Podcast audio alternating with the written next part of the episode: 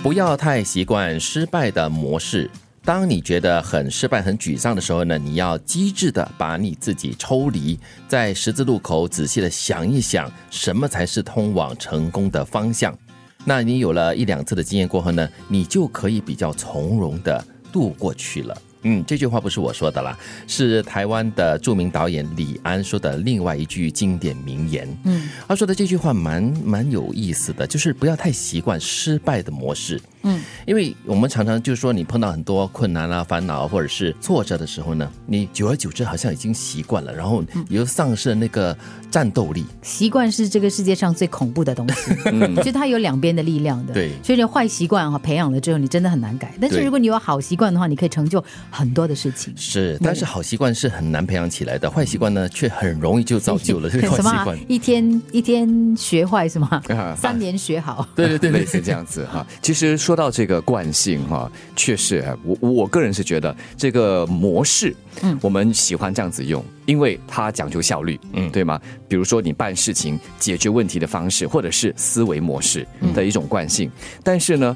刚才我们提到的这个坏习惯要改不好，好习惯其实我觉得它也可能会是我们的一个绊脚石。嗯，在思维方面也好，做事也好，因为我们讲究效率，而且它有已经被验证过成功的这样的一个可能性哈。对，所以我们会一一而再再而三的去重复它，但是它可能会让你固步自封，久了之后你就一直在做同样的东西。嗯，所以我是要破除这样的一种惯性的模式，不管是好还是坏。嗯，其实我如果说呢，你发现哈自己呢就是进入了那个所谓的负面的模式，尤其。比如说，你可能碰到一些事情，你马上会有那个很负面的情绪的话，你真的要换一下你的，比如说空间，从转换空间做起，其实是很有用的。对，把自己从一个空间抽离出来，然后你可以从旁去看一看，哎，就会看得比较清楚一点点。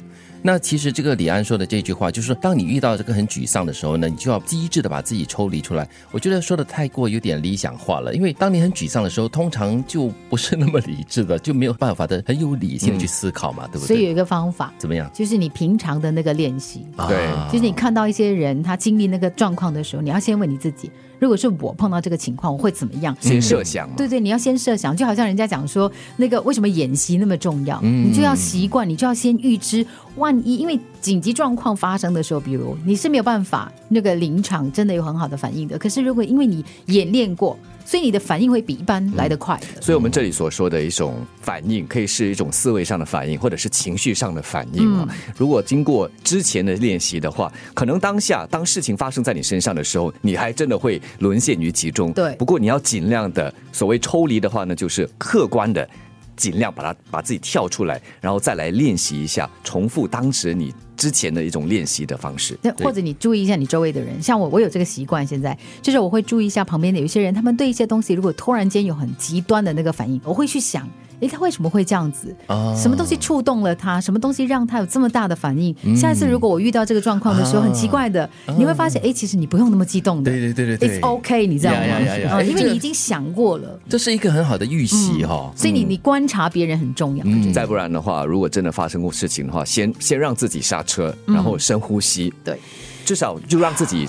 Break 一下对吗？打断了你那惯性的那种方式，然后好像比方说，当你碰到一个人的时候，他对你态度不好，嗯，一般上两种可能的反应，要么就是我做错了什么事，对，再么就是他有问题，嗯，对吗？可能就是如果有没有第三种可能，嗯，自己去试想一下。好，教你一个方法抽离。就是当你遇到，比如说你在办公室，嗯，要跟人家发生那个矛盾跟冲突，你发现你要爆炸了，对，你要怎么办呢？呃，上厕所。不对，听九六三，这样也可以卖，又要来卖了。听好歌，心情就会变好啊！真的，真的，真的。不过首先要先下载我们的这个 A P P，比较厉害。不要太习惯失败的模式。当你觉得很失败、很沮丧的时候，你要机智的把你自己抽离。在十字路口仔细的想一想，什么是通往成功的方向？你有了一两次的经验之后，你就可以比较从容的度过了。